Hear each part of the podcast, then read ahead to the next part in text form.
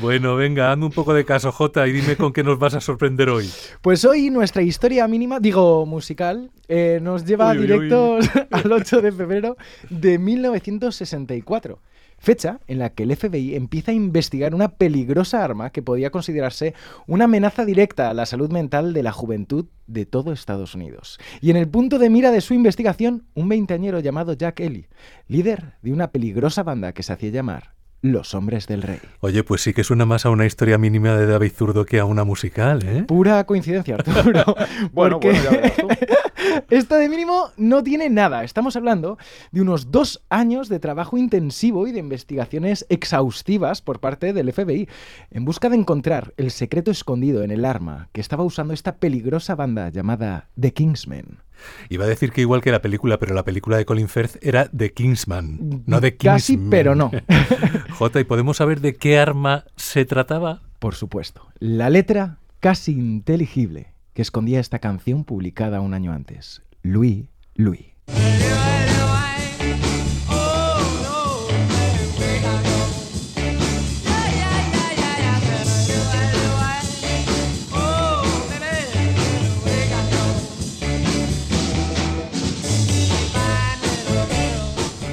¿te estás quedando con nosotros? Para nada. El, ¿Eh? el gobernador de Indiana, Matthew E. Wells, quiso que dicha canción se prohibiese en todo su estado por considerarla pornográfica, aportando hechos sólidos para defender su acusación. Hechos sólidos como el hecho de que él, cuando escuchaba la canción, sentía un hormigueo en las orejas. Ah, iba a decir, no digas dónde, sentía el hormigueo. ¿Qué razón tenía este hombre? Vale, vale, vale. Ahora ya no te lo estoy preguntando, ¿eh? ahora ya lo afirmo. Te estás quedando con nosotros. y mucho menos, Arturo. Nunca me tomaría a broma una investigación del FBI tan importante en la que se destinaba mucho tiempo y recursos para que agentes pudiesen pasar días enteros escuchando la canción, intentando entender qué decía exactamente la letra y, así de una vez poder prohibirla a nivel nacional. Se parte el investigación, pero estoy muy serio, donde agentes del FBI iban en persona a los conciertos de The Kissmen para, para colocarse cerca de los altavoces y asegurarse de que no se decía nada que pudiese dañar la cándida mente de los jóvenes estadounidenses que iban a sus conciertos. Pero, pero toda esta investigación, ¿por qué un gobernador la tachó de obscena? No, no, no, no, no, no era solo él. Eran miles de cartas de padres preocupados, enviadas a emisoras, periódicos y organizaciones gubernamentales. Padres preocupados porque jóvenes a lo largo y ancho del país afirmaban poder entender la letra, llena de supuestos mensajes lascivos, mientras que ellos no podían entenderla. A ver, a ver, a ver si me aclaro. Supuestamente la letra de la canción estaba llena de mensajes de connotación sexual que solo podían ser captados por los oídos de los jóvenes. Sí. ¿Eran mensajes en clave o en alguna, no sé, frecuencia que oídos adultos no, no captasen? Pues eso es exactamente lo que el FBI estuvo investigando, aunque ah. al parecer pues no tuvo ningún éxito en su empresa, ni ellos ni ninguno de esos miles de padres preocupados, ya que el propio editor de la canción ofreció mil dólares de la época, que vendrían a ser más de nueve mil dólares de hoy en día, a cualquiera que pudiese distinguir qué parte y qué palabras de la canción eran supuestamente tan obscenas. ¿Y, nadie consiguió esos mil dólares? Nadie. Pero digo yo que si los jóvenes sí podían entenderlo, ninguno quiso reclamar ese dinero. No, no, así que una de dos. O bien todos los jóvenes de Estados Unidos consiguieron ponerse de acuerdo para no desvelar el gran secreto, o bien los jóvenes de la época consiguieron vacilar a toda una generación de padres haciendo que escuchaban algo que sencillamente pues no era cierto. Pues mira, me da a mí que lo segundo suena mucho más probable. Sin duda, después de todo, la canción y la letra ni siquiera eran originales. Eran una versión de la canción de mismo nombre compuesta e interpretada por Richard Berry en el 55. Oye, ¿yo puedo, ¿se puede reclamar todavía el dinero? Yo entiendo las austeridades. Perfectamente. Están ahí. ¿Notas el hormigueo en las orejas? pero vamos. But we gotta go.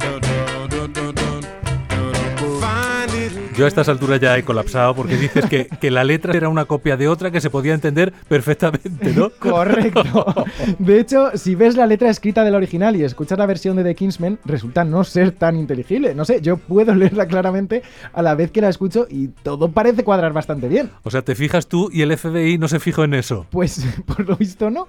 En dicha investigación ni se reunieron para entrevistar o interrogar al cantante de The Kingsman, ni tuvieron por lo visto en cuenta ninguna de las versiones anteriores de dicha canción. Sencillamente se centraron en los rumores y en la versión de nuestro grupo protagonista de hoy, ya que se decía que era esa versión la que escondía esos mensajes ocultos que, por cierto, supuestamente se podían escuchar aún mejor si los reproducías a una velocidad de 33 RPM en vez de 45, como debería reproducirse. ¿Y pasaba realmente algo si lo reproducías más lento? Ah, sí, claro, claro. Que sonaba como una especie de troll gigante con sueño. Entiendo, entiendo.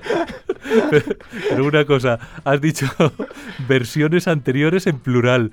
¿No fueron los primeros en versionar la canción de Richard Berry? No, de hecho, no sé ni siquiera si Jack Ellie conocía la versión de Richard, ya que eh, él se inspiró en una versión que hizo Rockin' Robin Roberts en el 61, canción que le gustó tanto que le obligó a sus compañeros de grupo a aprendérsela para cantarla en los conciertos.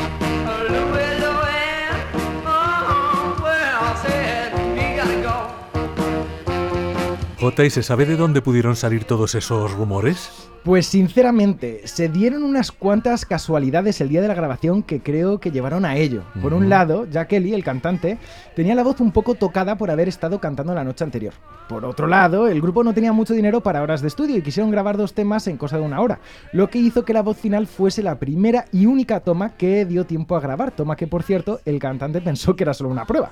A todo esto se le añade que el técnico de sonido solo grabó con tres micrófonos a toda la banda, por lo que decidió poner el micrófono de Jack muy alto para ver si así no se colaban los otros instrumentos por él, lo cual hizo que Jack tuviese que ponerse de puntillas, encorvarse hacia atrás y gritar para competir con el sonido de los otros instrumentos. Y por si todo esto fuese poco, en ese momento eh, llevaba ortodoncia, lo que hizo que todo ello sumado pues no se le entendiese especialmente bien. Todo esto que cuentas lo entiendo, pero no explica de dónde sale el rumor. Cierto, pues posiblemente por su éxito repentino alrededor del país. Cuando se publicó, la canción fue un éxito relativo en Portland, de donde eran ellos. Pero todo cambió cuando un DJ de Boston decidió encerrarse en un estudio y ponerla durante tres horas seguidas una y otra vez en la radio. Por alguna razón además que nadie sabe. Los teléfonos empezaron a sonar sin parar y de repente se vendieron 20.000 copias en una sola semana. Esto creó una inercia imparable hacia el éxito de la canción que creció a la vez que los rumores sobre las supuestas letras obscenas y se convirtió en la pescadilla que se mordía la cola. Crece el rumor, más gente curiosa, lo compra para escucharlo detenidamente, más crecen las ventas, más crece el rumor Claro. y seis semanas en el Billboard Top 2 y una investigación de 455 páginas del FBI concluyendo que una letra que no se entiende sencillamente no puede ser obscena. Conclusión brillante. Y bueno, dicho eso, tan famosa se hizo la canción que desde entonces se calcula que se han hecho más de 1700 versiones del tema. Yo por mi parte me despido hoy con una versión interpretada por la mismísima Tina Turner. Creía que ibas a decir interpretada por mí. ¿Había estado bien también? Oye, ¿lo de 1700 versiones es un número random o, o 1700 versiones? Más de 1700. En 1700 Madre dejamos mía. de contar.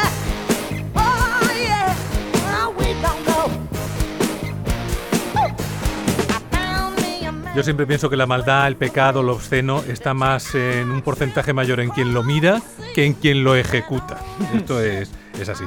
En fin, David J, que tengáis buena semana, amigos. Igualmente. Igualmente, Arturo.